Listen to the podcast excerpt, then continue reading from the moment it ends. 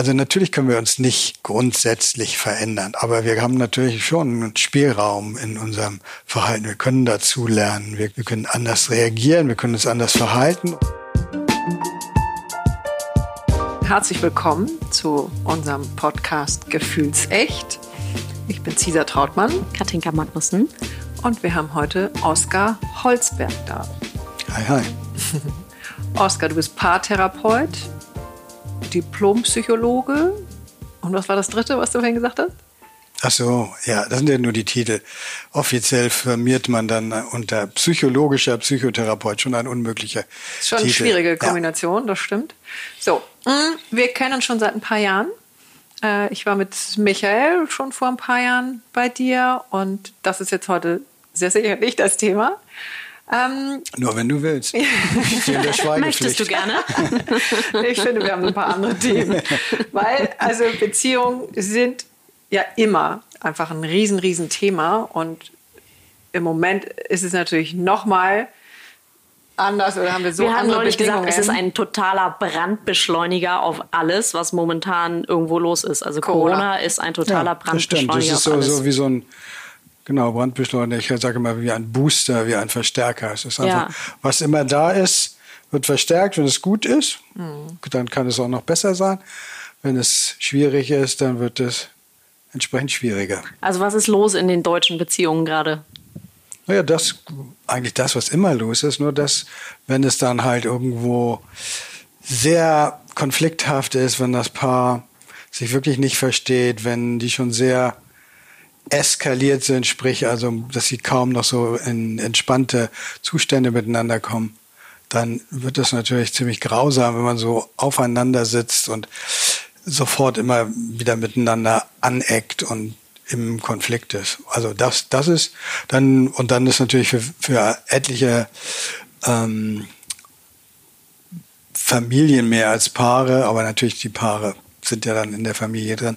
Das Problem mit den Kindern, die die ganze Zeit zu Hause sind und alles aufmischen, ja, und, und. Kann ich gar nicht. Wo dann irgendwie, wo dann irgendwie die Rollen auch ja nochmal wieder in Frage stehen und das heißt, hey, pass mal auf, jetzt hast du Homeoffice, jetzt kannst du auch mal mitmachen und dich nicht wie sonst um neun Uhr morgens verdrücken und dann abends um 20 Uhr hier wieder reinschneien oder so. Also da gibt's ja ganz neue Konflikte. Das ist, glaube ich, los. Und natürlich für ähm, Menschen, die auch noch unter sozial schwierigen Umständen leben und das heißt auch unter beengten Verhältnissen. Wenn du also mit vier Kindern irgendwie in drei Räumen lebst in einer kleinen Wohnung und wenig Möglichkeiten hast, dann wird es natürlich richtig hart. Ja, ich muss gestehen, an der Stelle, das habe ich wirklich eigentlich fast jeden Tag in mein kleines Positivity Tagebuch geschrieben, dass wir noch raus durften, ähm, dass wir uns noch bewegen durften, zumindest mit den Kindern, weil ich hätte mir das, ich weiß nicht, wie ich das hätte machen sollen mit zwei kleinen Kindern, die sind zweieinhalb und fünf, okay. ähm, in der Wohnung sein sollen für über Wochen, wie es zum Beispiel bei Freunden von äh, Cesar uns auf äh, Mallorca hm. der Fall ist. Ja, ja, wenn die du gar nicht raus, raus durften. Ja. Griechenland oder in anderen Ländern, klar. Frankreich auch, glaube ich. Ne? Ja, aber die ähm, ist ja für viele auch schon so, wenn sie beide dann äh, Homeoffice haben und dann gleichzeitig die Kinder da sind und es dann irgendwie aufteilen müssen, wer macht wann was und wer kommt wann zu irgendwas. Das ist schon eine heftige Nummer. Da muss man ja schon ein gutes Team sein, damit man das hinkriegt.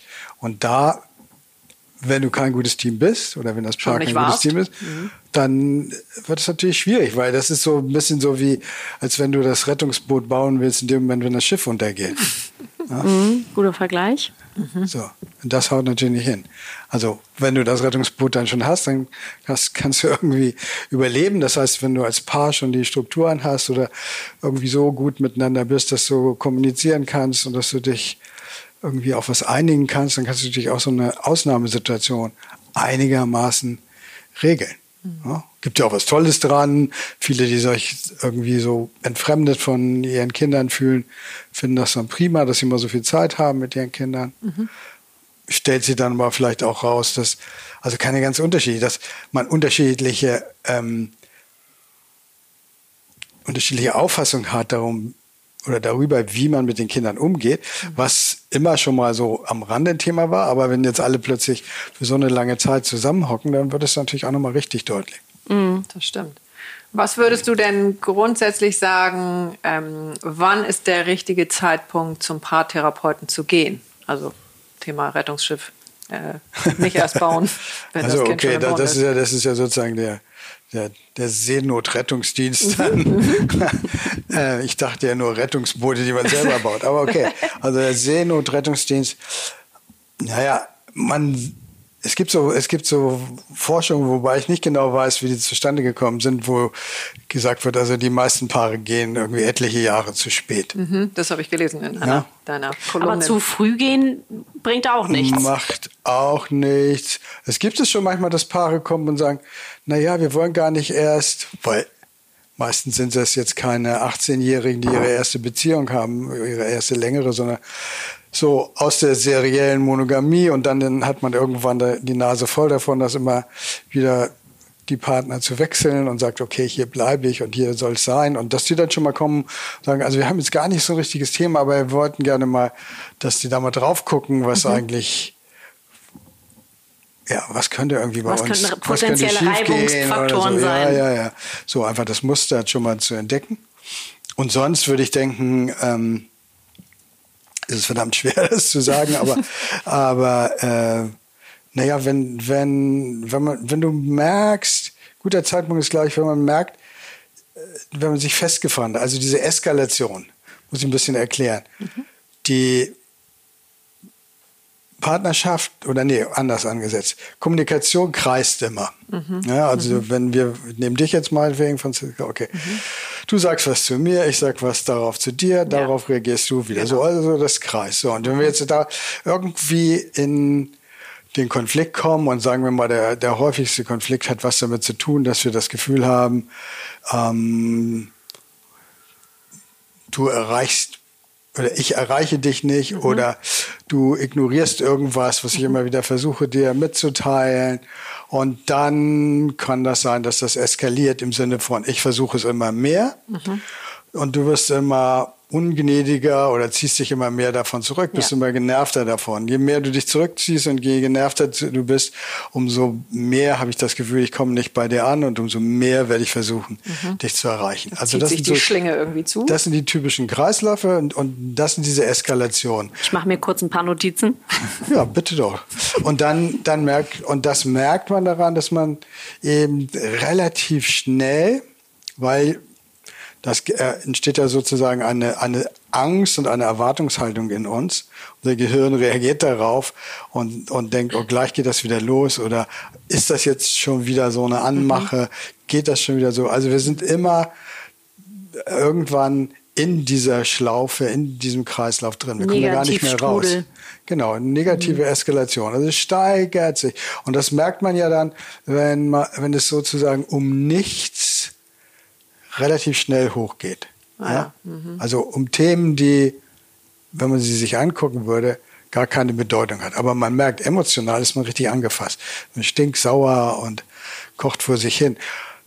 Wenn es einem dann gelingt, wieder aufeinander zuzugehen, das irgendwie wieder zu reparieren und zu befrieden, mhm. okay. Mhm. Aber wenn einem das dann auch nicht mehr gelingt, also wenn man die schnelle Eskalation hat und gleichzeitig es nicht mehr wirklich gelingt, wieder in einem ausreichenden Maße in, einen guten Beziehungskontakt zu kommen, mhm. das wäre für mich, glaube ich, so ich habe noch nie drüber nachgedacht, um das zu definieren, aber mhm. so würde ich das vielleicht. Könnte man eine hübsche Gleichung machen, kann ich jetzt nicht, aber ja. so ungefähr, ja. Aber was ist denn, also mir fällt da jetzt ein, ähm, wenn jetzt das Paar so wie du es jetzt eben beschrieben hast, immer wieder in die gleiche Schleife sozusagen kommt. Ja. Ähm, gut, dann beruhigt es sich irgendwann wieder. Und dann muss danach ja irgendeiner wieder sagen von beiden, okay, lass uns jetzt nochmal hinsetzen, einmal wieder irgendwie Augenhöhe hinkriegen. Ähm, ist aber immer immer der gleiche Ablauf sozusagen. Dass ja, dann immer der, der, gleiche oder entweder sie oder er ähm, dann immer wieder nachher eindenkt und sagt, ja, okay, jetzt lassen wir wieder einfangen. Ähm, naja gut, aber da kommt es auch ein bisschen darauf an, was dann geschieht. Ne? Manche, also vielleicht in der Anfangsphase reicht es dann, wenn man sagt, ey, komm, das war doch jetzt doof. Ja, hast du auch recht. Okay. Mhm. Aber irgendwann reicht das ja dann nicht mehr. Irgendwann muss man ja dann wirklich da reingucken. Was waren da jetzt, ja. was war jetzt wirklich los und was ist eigentlich los, dass wir uns dauernd und dann kommen eigentlich, wenn man das macht, dann kommen die Themen, die das ausgelöst haben, ja wieder auf den Tisch. Weil wenn es tatsächlich irgendwas gibt, wo ich das Gefühl habe, sie versteht da einfach nicht, was ich von ihr will oder mhm. sie weigert sich da oder umgekehrt du mhm. jetzt bei mir, dann wäre das ja immer noch ungelöst. Genau. Ja, mhm. und da müsste es dann erstmal, da kommen wir aber normalerweise gar nicht mehr zu, weil wir uns an irgendwelchen Sachen, oh Mann, musst du deine Brille jetzt dahin, was stehst du? Mhm, klar. So, und ähm, das dann wieder zu diesen Themen zu kommen und dann nochmal wieder anzusetzen, wenn, wenn ein Paar das schafft, das ist so, dann ist es fein. Mhm. Und das machst du ja dann auch eigentlich in der Therapie, dass, dass also versucht wird, so würde ich jedenfalls meine Arbeit verstehen, irgendwie aus diesem, erstmal das Geschehen klar zu machen, dann das rauszukommen, ein bisschen drunter zu kommen und die Themen anzusprechen, die ähm, einem oder beiden wirklich auf der Seele liegen. Mhm. Was sind die Themen, die den Menschen meistens darunter, also es geht ja nie um, ist der Geschirrspüler jetzt ausgeräumt und ist der Müll runtergetragen? Was sind die Themen, die darunter liegen, die die Nun, Menschen das bewegt? könnte zum Beispiel ein Thema sein, wenn Arbeitsteilung ein Thema ist, wenn einer das Gefühl, also das ist ja, das könntest du so als Thema nehmen, das ein Thema ist bestimmt so ein Gefühl von ähm, Ausgeglichenheit. Das wird aber immer mehr zum Thema, je stärker das Gefühl ist, dass das nicht mehr existiert oder je mehr man mhm. im Konflikt ist. Mhm. Und ansonsten kann es tatsächlich so ziemlich jedes Thema sein, aber natürlich gibt es diese großen Themen wie Geld ist ein Thema, Sexualität ist ein Thema, äh, emotionale Nähe ist, ist ein Thema. So, die, die sind so die häufigsten. Formuliert wird allerdings meistens ein anderes Thema und zwar sagen sie, also unsere Kommunikation ist irgendwie doof. Mhm. So. Und das heißt, übersetzt für dich? Ja, das heißt, das heißt, die sitzen irgendwie fest in mhm. so einem Zyklus, in so, einem, in so einer negativen Eskalation, können mhm. tatsächlich nicht mehr miteinander sprechen, mhm. weil sie sofort äh, in Alarm sind gegenseitig und aufeinander reagieren und sich dann ganz schnell äh, in dieses Steigerungsspiel hinein mhm. steigern. Und dann ist die Kommunikation natürlich schon gescheitert, bevor sie überhaupt angefangen hat. Mhm. Also Kommunikation ist, gibt es auch, ja, also dass da natürlich so, so, so Fehler gibt oder dass Dinge mhm. äh, ungünstig laufen. Aber das spielt, glaube ich, auch immer erst richtig eine Rolle, wenn es schon konflikthaft geworden ist. Sonst sieht man darüber hinweg. Ja? Also wenn, ich nehme mal ein ganz einfaches Beispiel, wenn ähm, typischerweise gibt es ja das gerne, dass man im Konflikt dann über den anderen spricht. Also ja. du, du oder ja. statt zu sagen ich, ich, so. Würde man natürlich sagen, aus seinem Kommunikationsstandpunkt, nicht gut. Gar nicht gut. Aber wenn, wenn die beiden sich gut verstehen und irgendwo cool miteinander sind, dann, dann ist es auch okay, wenn, wenn ich dann sage, hey, weißt du, ich finde das irgendwie blöd, wenn du da immer äh, deine Schuhe da und dann sagst du, ja, stimmt, okay, ich kann die auch woanders hinstellen. Mhm. Fertig. Mhm, ja? Okay. Aber in dem Moment, wo wir einen Konflikt haben, dann bist du natürlich schon mal genervt und sagst, ja. wer, wer bestimmt denn hier, was hier zu geschehen hat. Mhm. Ne? Und, mhm. und dann werde ich vielleicht wieder sagen, ja, aber du machst ja auch noch das und dann bist du völlig sauer und dann kannst du mal von dir reden und dann sage ich ja, okay, aber jetzt redest du ja über mich und dann, genau. so, also scheit, nicht dann dauernd. scheitert mhm. alles. Ja? genau. Ähm, zum, zum Thema Kommunikation. Mhm. Ähm, ich finde es ja irrsinnig spannend, äh, wo wir herkommen, also wie wir geprägt wurden in den Familien, aus denen wir kommen, in dem Fall aus den Beziehungen ja. aus denen wir kommen, also den Be Beziehungen unserer Eltern. Ähm, du machst das ja schon ziemlich lange. Und was würdest du. Das klang so ein bisschen und lebst noch. nee, aber du bist schon sehr erfahren. Das heißt, ähm, du kannst das beurteilen, was war jetzt vor, ich sag mal, 20 Jahren. Waren da andere Themen, also weil da andere Prägungen noch waren? Ähm, oder ist es eigentlich. Ich frage so mich, ob wir heute auch zu viel voneinander erwarten, einfach. Irgendwie, also früher war die, früher, früher. damals. Ähm, damals. Katinka ist erst 35. Ja, war, ähm, die können gar nicht mitreden. Also. so meine Großeltern 67,5 Jahre verheiratet. Da war Ja. das alles ganz klar geregelt. Und mein Opa hat immer gesagt, du, wir haben eine ganz tolle Kommunikation. Und, ähm, aber da war es auch alles ganz geregelt. Jetzt heute ist natürlich, ich sag mal, das Konfliktpotenzial, zusammenzuarbeiten oder ähnliche Jobs zu machen, beide berufstätig zu sein, eine Familie. Also du musst, ich stelle mir vor, wie, wie kann man gleichzeitig der beste Liebhaber, der beste Freund, der Arbeitskollege, der ähm, eigentlich alles sein. Ähm, das war vielleicht früher, ja, vielleicht war es sogar besser, wenn es getrennter war.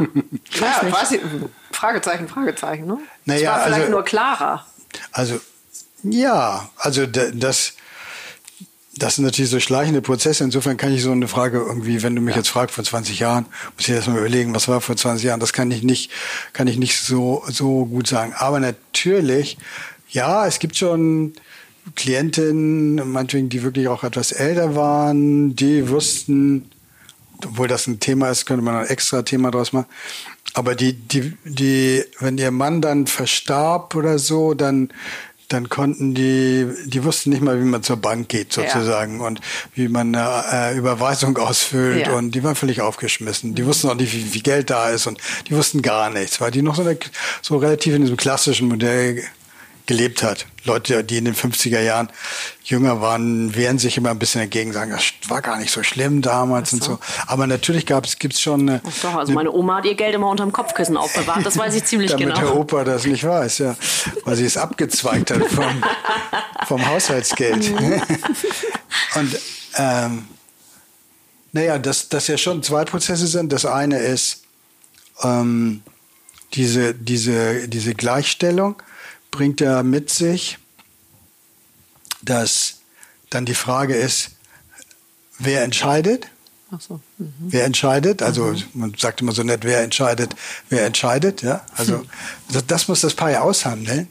Und wenn, wenn es noch eine relative Arbeitsteilung gibt, die klar ist, also du hältst dich aus der Küche raus und, und ich halte mich aus dem anderen Kram, ja, ja, ja. So, dann ist das schon mal minimiert und wenn es auch noch klar ist, dass weiß ich nicht, es geht in den Urlaub und Papa wandert gerne und sagt, ja, wir wandern. Ja, und alle sagen, oh nee, aber okay, ja, wir wandern. Dann gibt es darüber keinen großen Konflikt. Wenn aber natürlich ähm, dann die Partnerin gleichberechtigt mitgeht und sagt, Wandern finde ich ganz schrecklich. Ich will ans Meer und das findet er ganz schrecklich. Und die Kinder fangen dann auch noch, aber lassen wir die Kinder noch mal raus. Aber jedenfalls, also durch dieses Gleiche entstehen natürlich andere Konflikte. Ja. Gibt so eine anthropologische äh, Bemerkung dazu, dass es viele Kulturen gab, wo man, ähm, so habe ich das mal gelesen, wo man Zwillinge, wo man einen Zwilling immer getötet hat, wenn Zwillinge geboren wurden, weil das eben so ein Konfliktfeld war. Es war nicht klar, wer in der Hierarchie und in der Ordnung welchen Platz hatte, weil die ja gleich waren. Oh, So. Das wurde auch als Unglück angesehen. Wahnsinn. Aber das, das habe ich jetzt nur gesagt, weil das nochmal so auf eine andere Art zeigt, dass es nicht einfach ist, wenn man gleichgestellt ist. Wir finden das toll, das ist eine super Errungenschaft. Ich würde auch es immer befürworten, aber es hat eben auch diese Frage, also wie finden wir zur Entscheidung, welche Richtung nimmt das jetzt so? Ja, viele Männer in Therapie, äh, beobachte ich, haben immer das Gefühl, ähm, sie werden, also da ist irgendwie ein Konflikt und was sie dabei erleben, ist aber, sie will sich nur durchsetzen oder ähm, ich werde hier dominiert. Was wahrscheinlich, also in meinem Verständnis auch sowas ist, das natürlich auch von der Sozialisation, wir behandeln ja kleine Jungs immer noch anders als kleine Mädchen, also das ist ja noch nicht zu Ende. Ist ja unbewusst geht das ja weiter, aber das ist da immer noch so ein Vorrang, der ist, besteht ja auch gesellschaftlich immer noch so, also so ein Gender-Vorrang gibt ähm, für das Männliche sozusagen. Und dass das, das, das natürlich dann in einer intimen Beziehung wirklich radikal in Frage gestellt ist. Ja. Und wenn es dann so radikal in Frage gestellt wird, dass die Männer dann schnell das Gefühl bekommen, sie werden dominiert. Liegt vielleicht auch noch dran, also gibt ja diese Untersuchungen dazu, dass, dass ähm, Männer, aber ich glaube, dass das eher ein, also weiß ich nicht, gibt da vielleicht auch einen, einen, genetischen Einfluss, kann ich nicht sagen, aber ich glaube, dass der gesellschaftliche auf jeden Fall sehr wichtig und auf jeden Fall mindestens gleich groß, wenn nicht größer ist und der wichtigere, weil man ja dann Einfluss drauf nehmen kann, ähm, dass sozusagen Männer eher statusorientiert auch äh, kommunizieren und Frauen eher auf Beziehung mhm. sich äh, an Beziehung orientieren. Das heißt, das wird dann verletzt. Also Männer fühlen sich da, denken dann, es geht, also haben dann das Gefühl von dominiert werden. Der, die andere oder der andere hat dann einen höheren Status. Also das ist einmal diese Gleichheit, die viele Probleme mhm. hervor. Und dann das, was du gesagt hast, würde ich voll unterstützen. Also natürlich haben wir viel höhere Ansprüche. Und zwar nicht nur, früher, weil, ne? weil ähm, der andere jetzt alles sein soll, Sex, Gott oder naja, Göttin ja und ja, aber aber ähm, ich glaube, früher war das ja auch so dann oder früher immer in Anführungszeichen. Ne? Also da ging es ja auch um Sexualität, da ging es auch um den Haushalt, da ging es auch mhm. um das, um die Familie und das Geld und Vater sein oder so. Aber wir hatten nicht die Ansprüche daran. Ja? Mhm. Das, das war, äh, also wir wollten nicht, heute, wir wollten nicht die super Eltern sein. Vermute ich. Wir wollten sicher auch gute Eltern sein, aber heute sind ja manche Menschen schon, ähm, die kriegen ja schon keine Kinder, weil sie sich gar nicht vorstellen können, dass sie Eltern sein können, die gut genug sind. Oh. Woran ja? liegt das? An den Ansprüchen, an, an, der, an, der, an, der, an der, dem gesellschaftlichen Prozess, wo ich glaube, auch meine Erinnerung, die Psychologen immer kräftig dazu beitragen. Also es gibt all diese wunderbaren Bücher und Aussagen mhm. und so. Und du möchtest das eben immer richtig machen. Mhm. Das liegt natürlich auch wieder an dem ganzen gesellschaftlichen Klima, an der mhm. Selbstoptimierung, wo wir und alle versuchen. Ich wollte gerade fragen, was, welchen Einfluss haben denn Social Media da, wenn ich morgens das Netz aufmache und schon den Vergleich mit ähm, 5000 äh, Muttis habe, die schon um 7 Uhr morgens äh, perfekte Kuchen gebacken haben, Frühstück gezaubert genau. haben, noch im genau. Negligé genau. top gestylt am Herd stehen. Und Fingernägel lackieren. Fingernägel sind schon lackiert also, um 7 Uhr.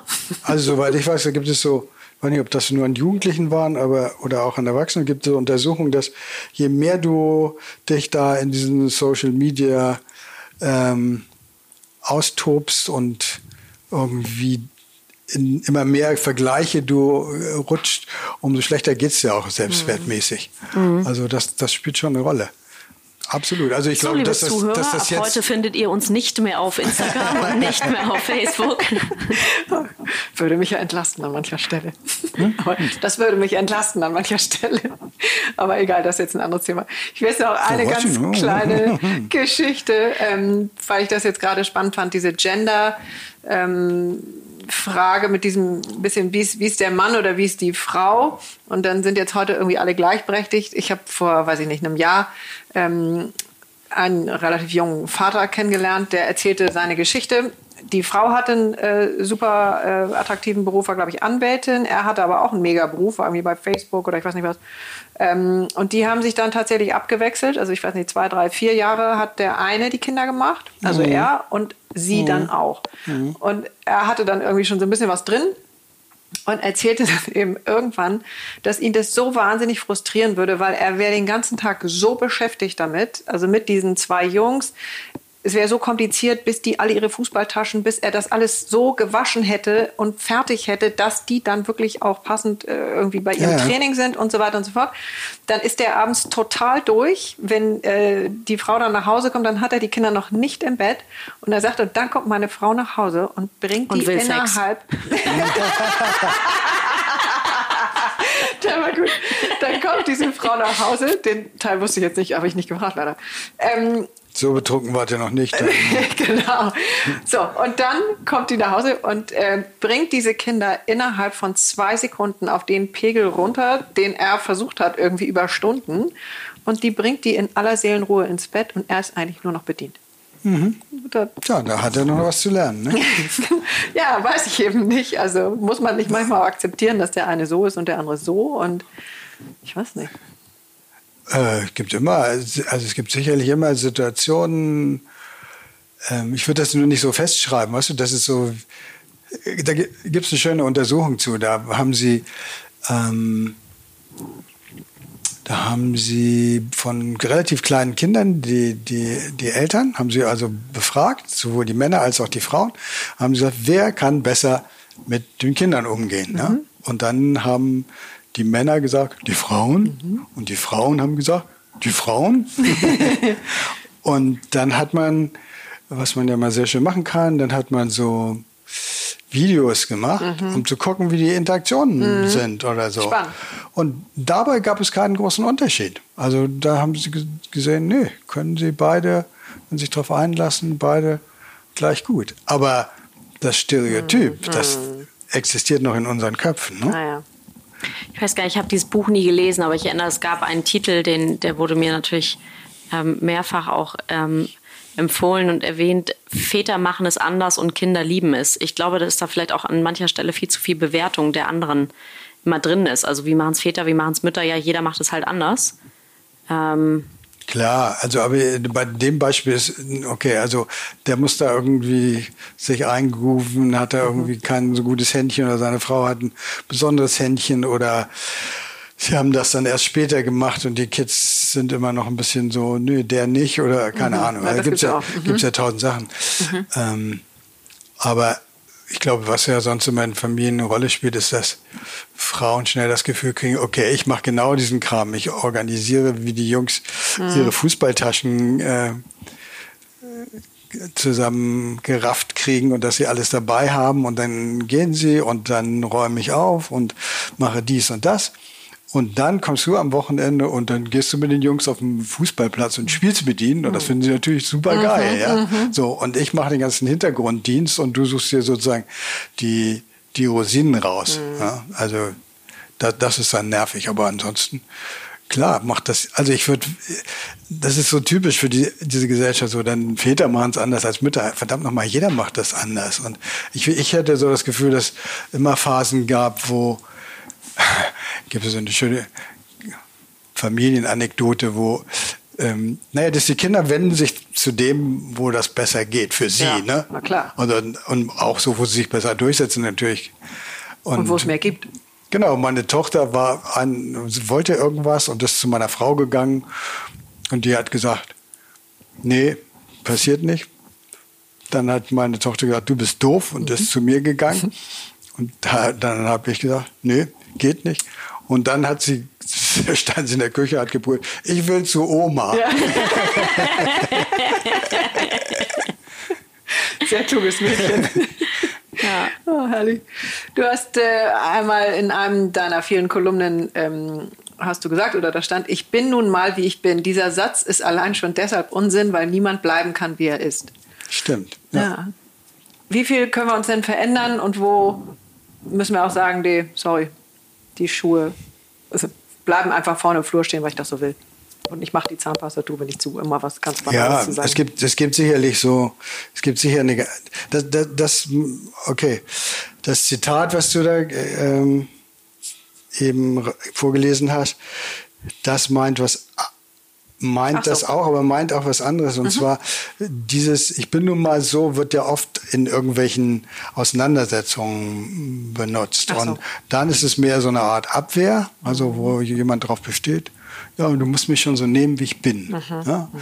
Und das ist im Grunde eine Absage an die Beziehung, weil das heißt ja, es interessiert mich eigentlich nicht weiter, was du jetzt gerade brauchst oder wie das für dich ist, sondern so mehr wie Kaufvertrag. Du hast mich so gekauft. Mhm. Das gekauft wie gesehen. Mhm. Gesehen wie gekauft, genau. Mhm. Und, oder gekauft wie gesehen, egal. Und fertig. Aus die Laube und ich no discussion at this point. Also mhm. es geht nicht irgendwie weiter. Und das ist, das ist ein Problem in, in, mhm. in Beziehung.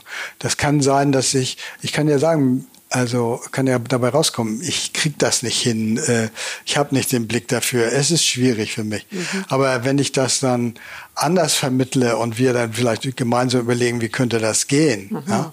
also dann ist es ja eine andere Geschichte. Mhm. Das ist, ich erzähle ja gerne die Geschichte von Freunden, die haben dann ähm, er war eher so, der irgendwie alles gern geordnet hat. Zum Beispiel Ordnung ist so ein, ist so ein typischer Komplex, wo ich denken würde, na gut, wenn du ordentlich bist, bist du ordentlich, das hast du gelernt.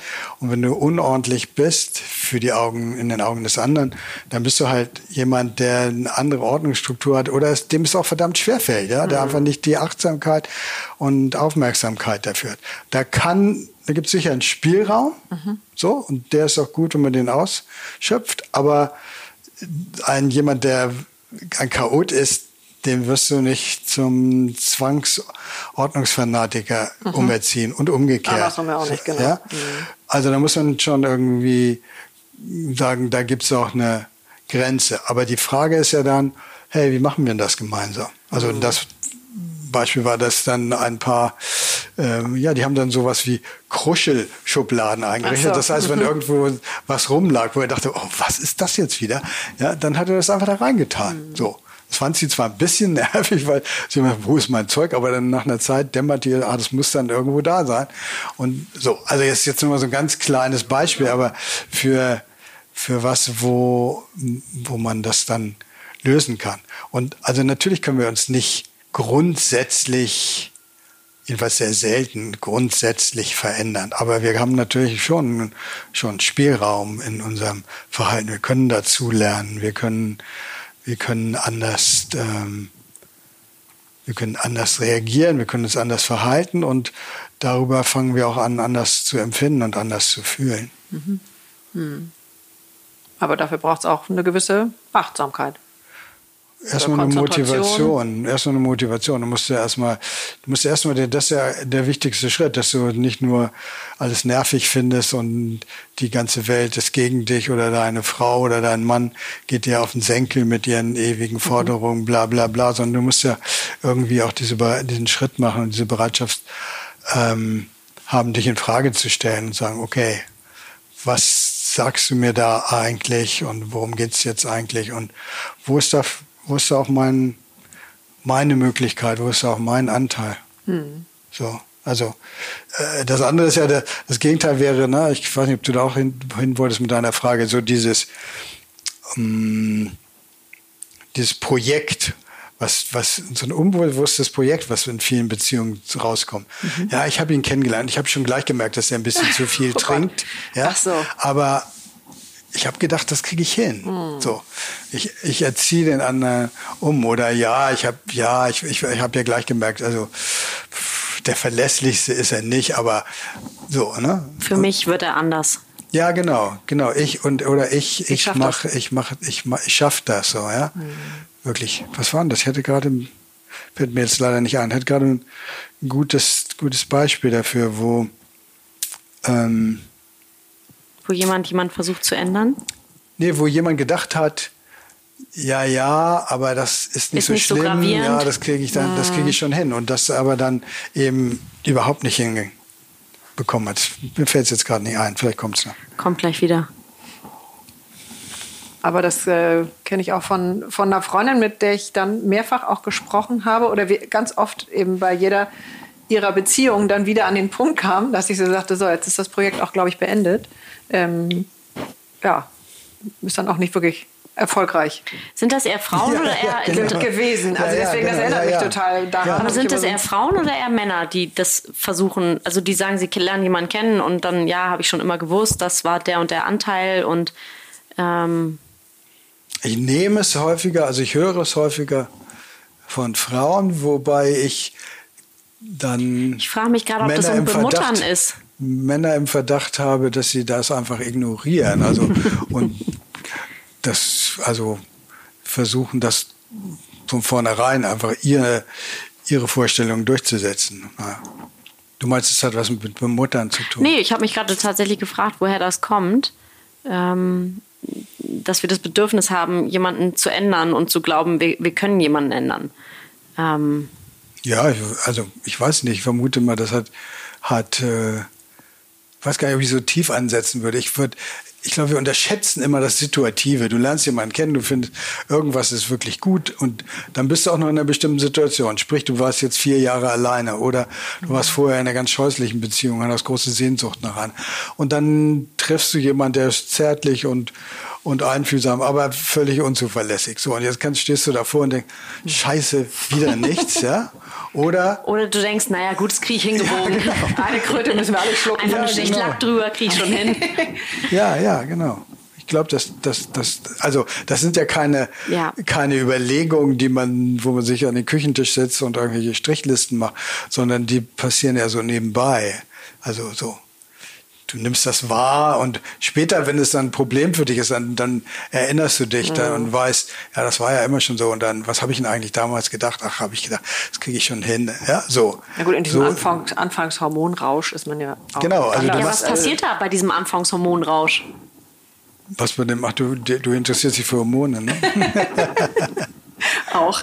Auch interessiere mich für alles. Aber Oh, das finde ich na. natürlich ganz spannend. Also was, wie werden wir in diesen Themen überhaupt beeinflusst? Also kommen wir als ein Paket auf die Welt und dann ist da die Beziehung der Eltern und dann sind da aber auch die Hormone und dann ist da unsere Prägung und dann ist da die Gesellschaft und was sind die ganzen Anteile? Also ich will jetzt nicht in alle in epischer Breite eintauchen. Das Das dauert wahrscheinlich. Wir haben, wie viel Nur- haben wir? so. 14 Minuten, 14 Stunden, 10 Minuten, 57 Sekunden haben wir, um darüber zu sprechen. Okay, ja, brauchen wir auch. das ist ja enzyklopädisch. Aber äh, sag noch mal, was du. Äh, mach, mach mal eine Frage draus, die man innerhalb von weniger als Zwei sieben Minuten. Tagen Was sind die, kann. was, was bringt uns, was, was ist dieses Anfangsgefühl, ähm, mit dem wir sta- starten, in Beziehungen starten? Also, ähm, ich habe zum Beispiel heute, äh, ich habe eine Freundin, die äh, swiped da immer über Tinder, finde ich ja auch super spannend, was da, was da immer passiert. Und ähm, da erzählen Menschen, sie leben in, ich weiß nicht, ich Mitte 40, keine Ahnung, bin in einer Beziehung, ähm, es ist weder warm noch herzlich, suche also irgendwie Affäre, um bestimmte Themen auszuleben. So, okay, dann ist da irgendwie das Thema von vornherein gesetzt. Aber was ist dieser, was ist diese Anfangschemie? Anfangs, was ist die, ähm, wie kann ich es besser sagen? Du hast es auch schon erlebt, also ich meine. Ja, aber ich kann es nicht verstehen. Ich kann es nicht, also ich kann es fühlen, aber ich Ja. kann es nicht verstehen. Also was passiert da? Was ist der Cocktail, wie das, wie das zusammengesetzt ist? Der Cocktail,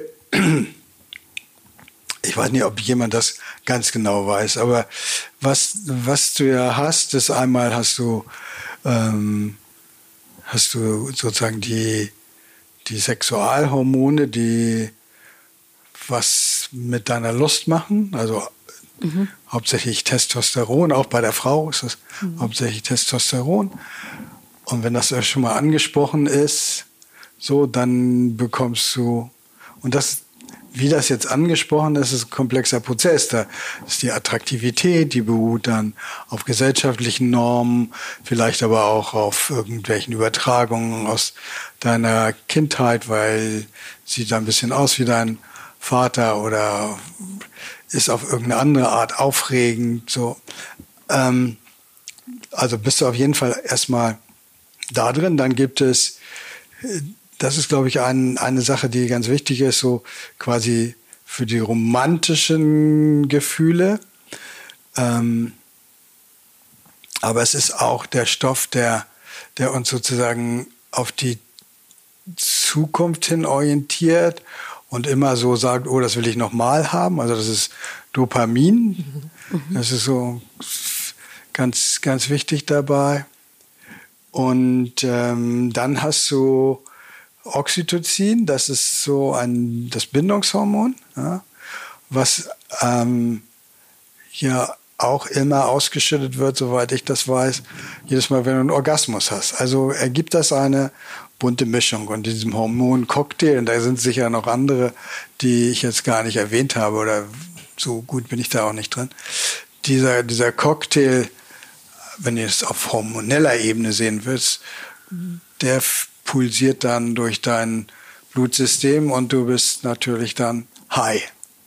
Das ist ja auch der Zustand. Also Verliebte sind ja nicht so ganz zurechnungsfähig auf eine bestimmte Art. Ja? Und ähm, also es gibt immer diese ganz dieses starke Begehren, diese starke Anziehung. Es gibt ähm, aber auch eine, eine Fokussierung so quasi auf alles. Mensch, du hast auch einen blauen Pullover. Magst du auch so gern einen blauen Pullover? ja, okay. Jeder zweite Pullover ist blau. Also, ja, aber, aber, aber es, ist, es ist einfach so eine leichte Wahrnehmungsstörung, weil du einfach so in diesem Tunnel bist. Und ähm, dann treten diese Bindungshormone in Kraft und du fühlst dich eben verbunden und möchtest einerseits romantisch schwärmerisch, oh, ich, wann können wir uns wieder sehen und andererseits schon innerlich verbunden, oh, ich fühle mich so alleine, wenn der oder die andere jetzt weg ist. Und so, so kommst du in die Beziehung rein. Ne? Und dann irgendwann, und ich meine. Dann fängst du an, langsam zu denken und das andere dauert, Sachen Wie lange dauert das? Ich meine, das, äh, ich mal gelesen habe, es neun Monate dauert, also förmlich eine Schwangerschaft. Äh, bis es sich, also dass es dann so ein bisschen abebbt oder normaler wird und Ja, ist glaube ich unterschiedlich. Also die Zahlen, die ich Also. so kenne, schwanken. Ich weiß es nicht. Zwischen einem halben Jahr, manchmal vielleicht nur drei Monate und so, bis, auch. Mhm. bis zu anderthalb Jahren oder so. Also je nachdem, auch wie das, denke ich auch wieder situativ, unter welchen Umständen das Paar ist, wenn die jetzt irgendwie, weiß ich nicht, sich gleich in VW-Bus setzen Mhm. und erstmal um die Welt fahren und viel Glück haben und alles toll ist und alles nur an den schönsten Orten Mhm. und äh, genügend Geld und so ist natürlich anders, als wenn du irgendwie dann, ähm, weiß ich nicht, der eine gleich durch die Führerscheinprüfung fällt und der andere Man irgendwie lernt sich krank kennen und es ist Corona. Ja, ja, ja, genau, irgendwie so. Pff. Und ähm, was ist denn der Trick? Ha. Jetzt kommt, jetzt willst du hier die zehn, jetzt willst du hier die zehn. Best-ofs, jetzt geht's in die Liste. Tricks, Tricks. Naja, also wir kennen das alle von diesem Verliebtsein und wir denken, boah, also das Leben geht nur mit dem oder mit der. So, und dann ist es ja irgendwann schwieriger. Und ähm, wie kommt das Paar denn da wieder hin? Ja, da kommt es natürlich nicht, wenn du du kannst ja nicht zurückgehen. Nee, aber Alte äh, Weisheit der Griechen, du kannst nicht zweimal in den gleichen Fluss steigen. Also du kommst da nicht wieder hin. nee. Du kannst natürlich, das, das versuchen wir ja auch, du kannst sozusagen die guten Momente, die auch so ein, wo das Begehren da ist, wo, wo so dieses, im Deutschen ist das schwieriger, weil wir das dann Verliebtheit würden wir es ja nicht mehr nennen. Die Amerikaner oder die Engländer sagen dann quasi, das wäre Romantic Love, also so dieser romantische Bereich, wo du den wieder irgendwie Die Liebesbeziehung. Genau, wo du wieder so ein, so ein strömendes äh, Begehren gegenüber dem Partner fühlst, wo du dich wirklich wieder aufgehoben und verbunden fühlst, wo du dann vielleicht nach anderthalb oder drei Jahren doch noch mal wieder sagst, also ich glaube, ich liebe dich oder so, ja, also so. Ähm, das suchen wir natürlich, das suchen wir immer wieder, her- immer wieder herzustellen. Aber das lässt sich natürlich nicht in der Form herstellen, sondern das sind dann äh, vorher warst du da in, hast du, hast du gedacht, du bist in einem Ozean und jetzt denkst du, schön, dass es hier diesen kleinen Tümpel zum, zum Aufwärmen gibt. Ne? Oh, Wahnsinn. Ja. Und, ja, so- und du kannst auch ganz lange äh, super gute Zeiten haben, aber das wird, die, na, wird, wird sich ja anders anfühlen. Also das ist ja nicht mehr sozusagen, wenn es so wie in Wellen darstellen würdest, hättest du nicht mehr lauter so kurze, kleine, britzlige Wellen, sondern eher so lange, ruhigere Wellen, Genau. so, die aber durchaus sehr schön sein können. Genau, was ja eine lange Beziehung Ja. dann generieren kann, ne? Das stimmt. Naja, und was das Gefühl dann in der, in der, in der langen Beziehung ist. Also du hast vielleicht mal einen Moment, dann guckst du den anderen an und dann fühlst du dich wieder so wie, uh, und erinnerst, ups, erinnerst dich. Aber äh, meistens wirst du eher in, in, in, in mehr in, in diesem Bindungsgefühl sein von wie schön, dass es den anderen Menschen in deinem Leben gibt und es gibt so ein Einverständnis, und es gibt Vertrauen und du fühlst, du fühlst eine gewisse Geborgenheit, wenn es gut ist. Nein? Du Ja, guckst so? ja, also, also ich bin fasziniert und gespannt zugleich. Ich denke mir, wir werden die 14 Minuten, 14 Stunden auf jeden Fall füllen. Gibt es denn, also was sind so Beziehungskiller aus deiner Erfahrung? Wo wir schon bei den wie. Beziehungskiller. Hm. Also Beziehungskiller sind, glaube ich, ähm, vor allen Dingen alles. was die Sicherheit in der Beziehung. Und ich meine jetzt nicht, das kann auch die ökonomisch sein, aber die meine ich nicht. Ich meine die, die, die gefühlsmäßige Sicherheit, also die, dieses in, in der Bindungstheorie würde man sagen, die Frage, bist du für mich da? Mhm. Ja, wenn man die nicht mehr beantworten kann mit einem Ja. Mhm. So, wenn, wenn das in Frage stellt. So, darum sind ja auch Affären zum Beispiel ein, ein zumindest eine Bedrohung für, mhm.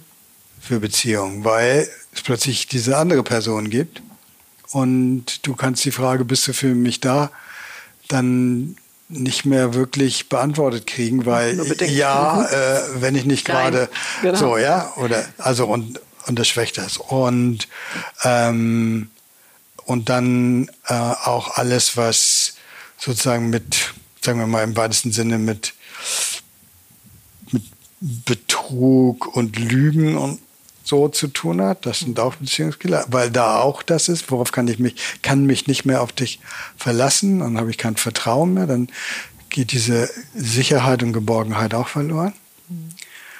Ähm, da zählen, glaube ich, auch alle, alles dazu, so, ähm, es wäre noch so ein Bereich, so, wo es um Loyalität geht, um Zuverlässigkeit. Mhm. Also dieses Gefühl, da ist jemand, der steht an meiner Seite und ich kann mich auf ihn verlassen, auch in trivialen Dingen oder wenn es so. Ja, und und ähm, das sind alles Dinge, die würde ich mal so zusammenfassen, so Bindungsverletzungen sind. Mhm. Und wenn, wenn die nicht richtig geheilt sind, dann killen sie auf Dauer auch eine Beziehung. Mhm. Also ich fand ähm, ganz spannend, äh, ist auch von dir, äh, dass Fürsorge und Bindung heute nicht mehr ganz so wichtig sind wie ein Platz in der Beziehung, der sicher ist. Ja, Aber das passt ja. da einfach mit rein. Ja, ja. Also Platz. Ähm, ich hatte einen, einen, macht ja verschiedene Ausbildungen so und einen, einen Lehrer, den, das fand ich sehr schön, der hat immer gesagt, dass er denkt, dass das erste Bedürfnis, das wird sonst immer nicht beachtet, mhm. Platz ist. Also man kommt auf die Welt und wenn es keinen Platz gibt, also wenn es mhm. nicht Personen gibt, die einem einen Platz geben, ist man sowieso tot mhm. quasi. Mhm. Also man braucht diesen Platz und das ist dann aber jetzt nicht nur ein Überlebens, eine Überlebensfrage, sondern es geht auch darum, einen Ort zu haben, wo ich willkommen bin, wo ich auch emotional versorgt werde, wo ich gesehen werde, wo man für mich da ist, ähm, wo man im Grunde sagt, Schön, dass du da bist. Also, wenn ihr eure Kinder gekriegt habt, hoffe ich doch, dass ihr auch bei allem, was da noch dazu hörte, im Grunde das tiefe Gefühl hat, schön, dass du da bist. Und ihr habt schon vorher angefangen, ähm, im wahrsten Sinne des Wortes irgendwie Platz dafür zu machen und das Zimmer und die Wickelkommode und ich weiß nicht was.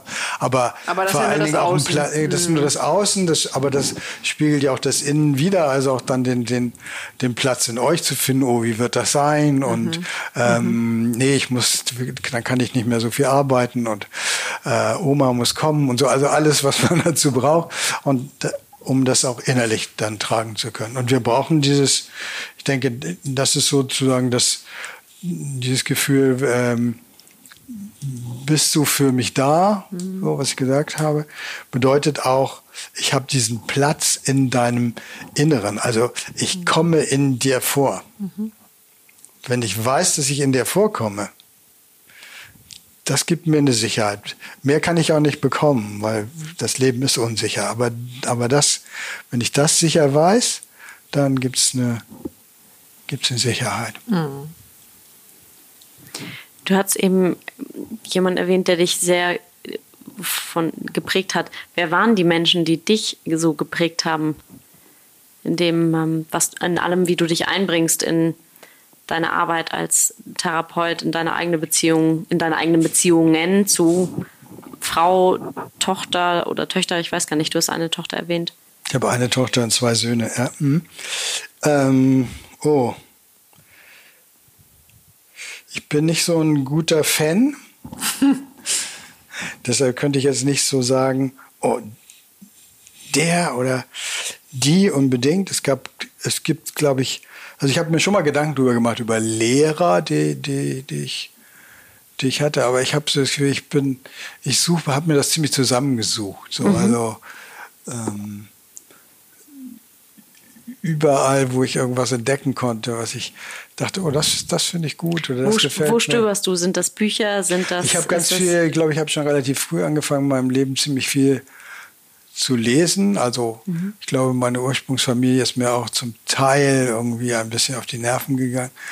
Und ich, ich weiß, dass wir so ein Wochenendhaus hatten.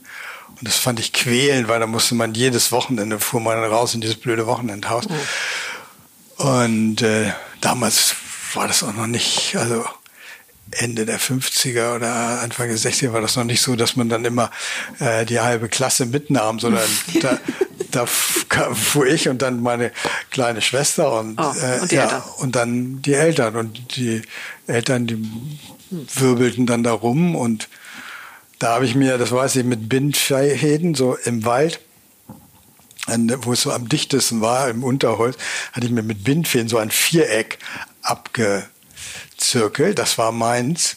Da hatte ich mir irgendwie eine kleine Bank reingestellt und da habe ich gesessen und gelesen. Oh. So. Und durfte keiner. Nein, das, das war sozusagen okay. No-Go-Era. No Entry. Ja, mhm. genau. Okay, früh gelesen. Finde ich ja gut.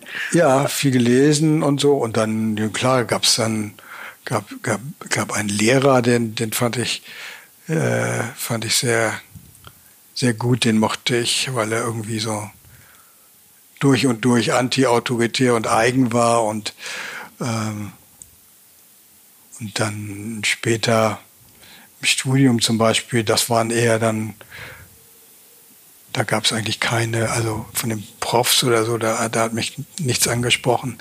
Einen, ich habe nochmal Germanistik studiert, so bis zum Zwischenexamen, zum Vorexamen. Da gab es einen, einen Prof, den fand ich gut. Und dann später, klar, die, die Vielzahl von Therapeuten, die man dann hat, mit denen man Ausbildung macht, die, vor, da habe ich natürlich bei. Die ganzen Gespräche wahrscheinlich auch später mit deinen eigenen Klienten? Ja, erstmal die eigene Ausbildung. Ja, erstmal in der, in der mhm. eigenen Ausbildung, also weil du ja dann musst ja 100, also musst ja Stunden ohne Ende machen wahrscheinlich. Ja, ja, damals war das ja noch nicht reguliert, sondern wir haben ja irgendwie ich habe das noch die erste Ausbildung, die die habe ich noch selber organisiert, also weil es gab ich, damals war, gab es Körperpsychotherapie gab es sozusagen in Deutschland gar nicht und dann aber man las damals noch ganz viel Wilhelm Reich und mhm. ähm, das fand ich irgendwie faszinierend, weil. Finde ich heute noch das, spannend. Ja, naja, ich heute würde ich es kritischer aus mhm. dem einen oder anderen Grund lesen, aber klar, es ist spannend und dann dachte ich, okay, also muss es doch irgendwo geben und dann gab es was in England und dann gab es was in in Holland und ich habe die Leute dann angeschrieben und also selber dann hier die Ausbildung organisiert, äh, andere Studenten äh, zusammengesucht und wir haben dann die Leute eingeladen. Äh, also das war so Ende der 70er Jahre. Mhm. Ich kann dir auch ein paar Namen nennen, wenn du das nein, möchtest. aber, nein, aber, aber die, sagen, die sagen wahrscheinlich den, den wenigsten was. Mhm. Also eine meiner Lieblingskolumnen, die ich glaube ich am besten erinnert habe und mit denen man auch immer einen Trumpf hat bei jedem Abendessen. Wow. Ähm, das ist dieses, ähm, die, die große Frage, was möchtest du lieber, Schatz, Blaumann oder Rotwein? Ach so, ja. Vielleicht kannst du davon noch ein uh, paar. schwierige Frage. Kann ich beides blau, ma blau machen oder nacheinander? Blau machen und Rotwein trinken? Ja, vielleicht magst du davon noch so eine. Muss man ja erstmal erklären, was damit gemeint genau. ist. Ne? Naja, also im Grunde ja das war ja mal in den, weiß ich gar nicht, 80er, 90er, nee, 90er wahrscheinlich war das ja so ein großes Thema. Da gab es ja diese, wie hießen diese ganzen Bücher? Männer sind vom Mars und Ach Frauen so, von, der, von der Venus. Genau. Und da stand ja nicht viel drin, okay. aber, aber das, das, was da drin stand, war ja quasi so, dass es oft im, in Paaren so eine Art Missverständnis gibt, dass ähm, weiß ich nicht, die Frau sagt, oh, weißt du, das heute mit den Kindern, das war wieder so ein Scheißtag und so. Und dann kam auch noch der Klempner und hatte das falsche Werkzeug mit und da musste ich den noch und bla bla bla so. Und, ähm, und, und jetzt sind die Kinder und guck, die, die, äh, die gehen nicht ins Bett und ich weiß auch nicht. Und, und dann sagt er, okay, wo, welcher Wasserhahn tropft denn? Und ähm, ich bringe die Kinder jetzt mal schnell ins Bett. So hilfreich, mhm. aber geht vielleicht an dem Bedürfnis der Frau vorbei, weil sie wollte erstmal drüber sprechen, wie es ihr geht. Währenddessen er schon Blaumann die Ärmel hochkrempelt und sagt, jetzt machen wir mal. Oder noch eklatanter ist es, wenn jemand nach Hause kommt und sagt, oh Mann, das war vielleicht ein Mist heute mit dem, äh, mit meinem Vorgesetzten und so und ich weiß nicht, also ich glaube, ich werde da nicht glücklich. Und der Mann setzt sich dann hin und sagt, okay, also ich, weißt du, also finanziell ist das kein Problem. Ich glaube, ähm, kannst du einfach kündigen. Ja, ja so. Oh. Ja, so gut gemeint oder so, aber irgendwie, was kann man tun, was ist die Action? Wenn das sie vielleicht auch erstmal reflektieren wollte, was überhaupt für sie da passiert ist, wie sie sich gefühlt hat, also dass sie sich erstmal verstanden es gibt dieses, ich muss sagen, es gibt dieses unfassbar gute Video, du hast es bestimmt schon 3000 Mal gesehen auf YouTube. Wir verlinken das mal in den Show Notes. Ähm, er und sie sitzen sich gegenüber auf dem Sofa und sie sagt, oh, ich habe solche Kopfschmerzen I und mir geht's, I have a nail, also genau, ja. kennst du. Ähm, das ist wahrscheinlich das, worauf genau. du gerade ansprichst. Ja, ja. Er, er, versucht ihr zu sagen, ja, du hast da einen Nagel im Kopf, deswegen hast du Kopfschmerzen und sie will eigentlich nur in den Arm genommen werden. Sie interessiert der Nagel überhaupt nicht. Ja. Aber das ist doch irgendwie jetzt nichts, was nur aus den 80ern oder 90ern kommt. Das mm -mm. finde ich ja sehr, sehr aktuell. Ja, da ist da, damals kam das so auf und das so ist, ist so entstanden. Dann. Ja, genau. Und, und das ist damit gemeint, dass man eben versucht, sich dessen bewusst zu sein und ähm, auch wenn das droht schief zu gehen, und das ist ja dann leicht, wenn beide sozusagen das Konzept kennen oder ein bisschen Verständnis davon haben, mhm. dass, dass, man, dass man dann eben sagen kann, nee, Schatz, jetzt bitte keine Tipps, kein, kein, kein Blaumann jetzt. Mhm. Ich wollte einfach ein bisschen darüber reden, so, hm. Oder, oder, oder umgekehrt, äh, nee, jetzt keine, ähm, keine, ach ja, das kann ich auch verstehen, sondern jetzt brauche ich mal konkret Hilfe und was kann man tun? Also mhm. das ist so diese beiden verschiedenen Moody gibt, in, in denen man sich bewegen kann. Also ist eine kluge Fragestellung von dem Partner, zu sagen, was möchtest du denn von mir, Blaumann oder Rotwein? Ja, ich denke, das ist so. Also das ist ja das Problem in Partnerschaften. Meistens funktioniert ja alles nur, wenn das beide machen. Ja. Äh, weil wenn, wenn du im Konflikt bist, geht sowieso nicht, dann wird das alles da untergerührt. Auch dein Versuch, aus dem Konflikt mhm. rauszusteigen, mhm. wird dir dann vielleicht vorgeworfen. Also mhm. man, hat das immer so äh, gesagt, also man das wäre Metakommunikation, mhm. also Kommunikation über die Kommunikation. Du bist im Streit, du bist im Konflikt und dann sagst du, hey, weißt du, irgendwie läuft das doch jetzt schief hier und ähm, vielleicht können wir mal gucken das. Das wäre also über das zu sprechen, mhm. was jetzt passiert. Und das ist natürlich ein guter Ansatz, aber wenn du wirklich im Konflikt bist, ist immer die Gefahr, dass der andere diesen Schritt nicht mitmacht. Mhm. Ja? Oh, komm jetzt ja wieder mit deiner Psychokacke, genau. ja? Ich überhaupt keinen Bock, ja? Du, weißt sowieso schon, wie, wie das läuft, ja? Ich gehe jetzt so. Das kommt nämlich dann dabei raus. Und die, ähm, also die, die, die Kommunikation dann zu reflektieren oder nochmal neu anzusetzen, würde man nur klappen, wenn das beide machen. Ne? Mhm. Und wenn einer jetzt nur diese, diese Idee hat und sagt, nee, Schatz, ich jetzt, ähm, ich, und jetzt steht ja das ja nicht zur Verfügung, aber sie könnte es erklären und sagen, äh, ich möchte eigentlich nur, dass du, dass du mir, dass du mich da irgendwie verstehst und dann kann es ja gut sein, dass der andere sagt, oh, was soll denn das jetzt? Ich, ich gebe mir jetzt alle Mühe, da habe ich, ich hab schon fast da angerufen für dich und ähm, das ist jetzt auch wieder nicht richtig. Also so, ne? Mhm. So, es, also die meisten Sachen klappen wirklich, das, das ist das Schwierige in Beziehungen. Klappen dann auch nur, wenn, wenn man sich so weit erreicht gegenseitig, dass sich beide darauf einlassen. Mhm, auch das dann, ist auch ein schöner Satz. Dann, mhm. dann, dann kann man, dann, dann gibt es auch Möglichkeiten, aus Konflikten rauszugehen, was zu reparieren, was mhm. zu verändern. Mhm. Aber wenn, wenn das nicht gelingt, also die Grundvoraussetzung ist immer, den anderen zu erreichen. Mhm. Ja. Was würdest du, um auf unsere Anfangsfrage oder unser, das, Was was, war wir das? vorhin, ja, das wiederhole ich So jetzt 14 nochmal. Stunden her, ne? Das ist 14 Stunden her. Ähm, das, das Thema, die Hütte brennt in Zeiten von Corona, die Beziehungshütte brennt. Was rätst du, was rätst du Paaren momentan, die vielleicht jetzt lost sind, ähm, jetzt nicht gerade übermorgen den Schritt zum Paartherapeuten oder zur, also zur eigenen Therapie oder was auch immer schaffen, weil einfach dazu gar nicht die Möglichkeiten, Ressourcen da sind momentan. Was rätst du Paaren? Gibt's da? Naja, so ein paar Notfall. Dein So, so, Notfallkit. so, ein paar, so ein paar Notfallmaßnahmen würde ich denen raten. Das eine ist, wenn sie das merken, dass, dass sie, und, und es geht noch zu sagen, guck mal, irgendwie verhaken wir uns ständig. Es ist echt kaum auszuhalten hier. So, dann so ein paar Regeln einzuführen. Eine Regel wäre zu sagen, okay, wenn einer von uns das Gefühl hat, das eskaliert jetzt hier schon wieder, kann er das abbrechen.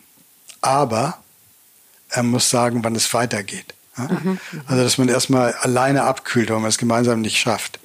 So, dass man sagt, okay, Timeout. Timeout, anderthalb Stunden sollte man vielleicht erstmal jeder für sich so sein und sollte sich aber dann auch innerhalb der nächsten 24 Stunden wieder treffen, um, um nochmal jetzt reflektierter und abgekühlter darüber zu reden. Also nicht Eine am Ende Maßnahme. von Corona. Hm? Nicht am Ende von Corona.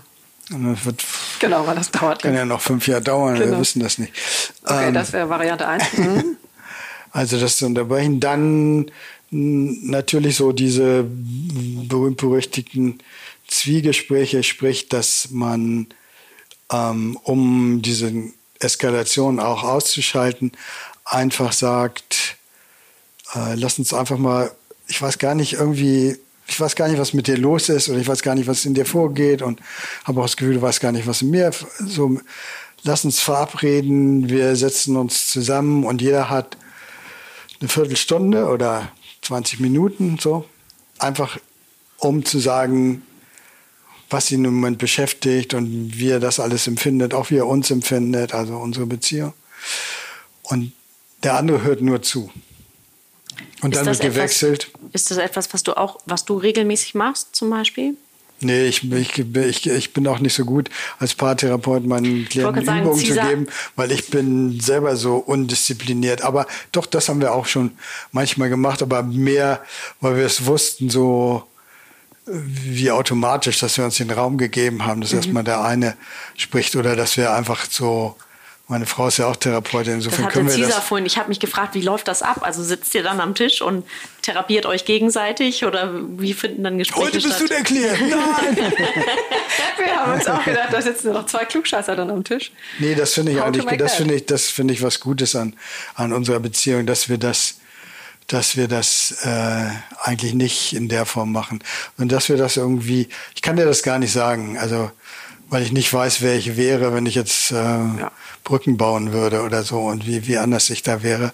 Aber ähm, ich denke schon, dass wir, dass wir das beide ein Stück weit gelernt haben zuzuhören irgendwie und dass wir das dann auch, auch einsetzen und dass wir auch merken, naja, wenn wir jetzt da weitermachen, so, das führt zu nichts. Ja, das wird dann nur, da fahren wir uns nur fest. Jetzt sind wir auch schon lange ein Paar. Also lassen wir das dann und manchmal lassen wir es auch auf sich beruhen und dann irgendwann, wenn es aber irgendwie äh, so zwischen uns steht, dann wird einer von uns das dann auch das Gespräch wieder anfangen oder es direkt ansprechen, sagen, irgendwie ist das so jetzt blöd, was ist denn da noch und so. Also dass es so Klärung gibt. Aber für Paare würde würd ich das durchaus machen, auch viele so unabhängig davon, ob ich das befehle, äh, befehle, empfehle, befehle. Das war vielleicht auch ein schön, schönen Gruß von Herrn Freud. Ja, also die Zwiegespräche, da waren wir das Buch Genau, das dazu. Timeout, heißt, ja. ähm, die Wahrheit beginnt zu zweit, Lukas Müller. Okay. Nur mal so als kleiner Ja, Hint. also Mhm. aber ich habe dich eben unterbrochen. Du sagtest Timeout, um also rauszugehen und eine Stunde durchzuatmen und dann Genau, und wiederzukommen. dann wieder zusammenzukommen. Aber das Wichtige ist eben, dass man nicht unterbricht und sagt, so jetzt komm, das macht jetzt keinen Sinn und rausgeht, weil dann Ist fühlt der vorbei. Mhm. andere sich natürlich abgeschnitten und ist nur empört, sondern muss sagen, okay, er muss sich darauf weiter? verständigen und muss sagen, jetzt nicht, aber dann. Und das auch Ja. wirklich dann den Moment festlegen. Dann diese, diese Zwiegespräche, um ähm, im Kontakt zu bleiben, aber nicht in diese Eskalation sofort reinzukommen, sondern erstmal den Raum zu haben, sich auszubreiten und, und äh, ich würde immer sagen, zu, also zuhören oder sich zu kann man versuchen, noch anders sagen, zu fühlen. Irgendwie. Nein, verstehen ist wichtiger als verstanden werden in der Beziehung. Mhm. Also wenn beide versuchen, den anderen zu verstehen, kommt mehr dabei raus, als wenn beide versuchen, verstanden zu werden. Mhm. Ja? Ich höre dir dann zu und du hörst mir dann zu. Und ich versuche nicht, dich zu eindringlich davon zu überzeugen, was in mir vorgeht. Und du versuchst nicht eindringlich, mich davon zu überzeugen, was in dir vorgeht. Sondern wir geben diesen Raum schon. Und wenn wir das wechselseitig tun, ist natürlich besser. Ähm, dann denke ich, was, was auch wichtig ist, und das machen wahrscheinlich auch viele, ist, dass, in, dass man nicht nur im Paar bleibt, also dass man auch andere immer einbezieht, dass man auch mit anderen darüber, wenn es jetzt im Paar sehr konflikthaft ist, dass man auch mit anderen darüber spricht. So muss man gucken. Manchmal ist das schwierig für den Partner, weil er dann das Gefühl hat, das ist illoyal und es wendet sich gegen ihn, er wird vorgeführt. Dann ist es auch wichtig zu sagen, du, ich finde, wir kommen hier nicht weiter. Ich, ich rede mal mit Paula darüber, weil ähm, ja, so, Die, da versteht immer- mich so gut. die hat, ja, oder manchmal ist es auch tatsächlich so, dass man sagen kann, nee, die hat immer eine ganz gute Sicht drauf oder ähm, ähm, kann auch manchmal so deine Position sehen. Wir können ja im Moment nicht so gut mit anderen sprechen, also so zu dritt kann man auch, kleine Zoom-Konferenz, kann man, das kann man auch machen. Ähm, je nachdem, wenn Paare das können, manche können das ganz gut, das schriftlich zu machen. So, dass sie sich einfach, also dass sich jeder hinsetzt und einfach, wenn es jetzt richtig Konflikt gibt, richtig irgendwas ganz, ganz hart empfunden wird, so, äh, dass man dann hinsetzt und das aufschreibt und sich gegenseitig zu, zu lesen gibt. Für manche Paare funktioniert das. Solche Dinge. Viel bewegen. So. Auch mal Zeit für sich haben, das ist, glaube ich, wichtig. Also auch ähm, gerade wenn du jetzt hier Homeoffice und Kids und ich weiß nicht so, dann ist ja eigentlich die Beobachtung, man schafft alles gerade so, aber nicht, man hat keine Zeit mehr für sich. Und dass man sich gegenseitig auch das, das zubilligt. Das fühlt sich ja dann schon immer so an, als wenn man unterstützt wird vom anderen. Also wenn der mal sagt, so, okay, komm, zieh dich mal zurück oder geh, geh mal raus, was immer du machen willst. Ich übernehme hier mal den Laden ganz und du hast mal Zeit für dich und man tauscht das dann, weil dann kann man auch wieder den Kopf ein bisschen klar kriegen und ein paar Dinge in sich vielleicht klären. So. Ziemlich viele Hm? gute Ratschläge, Ideen. Vielen Dank. Ich glaube, wir sind. Ja, ähm, möchtest du, ähm, möchtest du ähm, mit dem Endritual fortschreiten? Ach so. Also, das haben wir dir vorher nicht gesagt. Das hätten wir vielleicht Das vorher sagen sollen. Endritual. Jetzt mein Ende nah. Nein, also wir räuchern am Ende immer. Ähm, Ihr räuchert. Wir räuchern mit äh, Salbei oder genau, was? Mhm. amerikanischem Salbei und laden immer unseren Gast ein, dass er was ins Feuer tut, was er hier lassen möchte. Ah, oh mein Gott. Mhm. Deswegen an dich. Soll das was Kleines oder was Großes? Oder man kann Das sich da kannst du entscheiden, aussuchen? was du da so. Wir hatten schon große Sachen auf dem Tisch. Ich weiß nicht warum, aber Ja. äh, wenn ich irgendwas ausräuchern ähm, können würde, dann wäre das, glaube ich, menschliche Dummheit. Okay. Ich finde, wir wissen so viel mehr als und, und verstehen auch so viel mehr, als wir nutzen. Und erleben das natürlich ja auch jetzt gerade in zunehmendem Maße, wie so Rückwärtsgewandtheit und, und Angst dazu führen, dass das alles nicht genutzt wird. Und das fasse ich jetzt mal, das ist natürlich psychologisch viel komplexer, aber das fasse ich jetzt mal unter menschlicher Dummheit. Sehr schön. Super. Merci. Du meinst, dass wir eigentlich schon, ähm, eigentlich schon viel weiter sind als das, wo wir, das ist gerade dass wir gerade rückschrittig sind mit dem, was wir eigentlich schon über uns wissen und eigentlich. Ja, jetzt im Zuge Naja, der politisch Krise, ist es, ne? ne? Politisch siehst du es ja Ja. irgendwie. Also wie, wie ist das? Ja, da gehen wir rückwärts. Gehen wir rückwärts und, und wir wissen, wir wissen, was Ungleichheit ausmacht. Wir wissen, ähm, gibt, gibt es eindeutige Untersuchungen, dass sagen, Nationen, wo die sozialen Unterschiede nicht so groß sind, sind overall zufriedener, glücklicher die Menschen, ja, wenn diese Unterschiede zu groß werden. Aber es aus Gier, Macht, ideologischen Gründen, wie auch immer, Ängsten, so passiert das Gegenteil. Ja? Es wird nirgendwo, wird nirgendwo umgesetzt. Äh, wir wissen eine ganze Menge mehr über Beziehungen, als uns gelingt umzusetzen. Ganz klar. Entschuldigung, was ist das? Ähm, cheers. Das meine ich. Und, und es gibt irgendwie auch, es gibt auch verschiedene Arten zu, also es gibt auch, wenn dir das was sagt, Mentalisierung. Also es geht da, da geht es um Denkprozesse im Grunde. Ja? Also Mentalisierung ist, ist sehr einfach gesagt, dass ich mir vorstellen kann, ähm, was in dir vorgeht. Ja? Und ähm, also und aber auch mir vorstellen kann, wie ich auf andere wirke. Also ich kann mir vorstellen, dich von innen zu sehen, also irgendwie so, ah, da fühlt sich jetzt wohl wahrscheinlich das so. Und ich kann mir vorstellen, mich von außen zu sehen. Also so, das wird wahrscheinlich so auf andere wirken oder es kann in anderen das und das auslösen. Das ist ja ein mentaler Prozess. Und den muss man lernen, kann man aber lernen.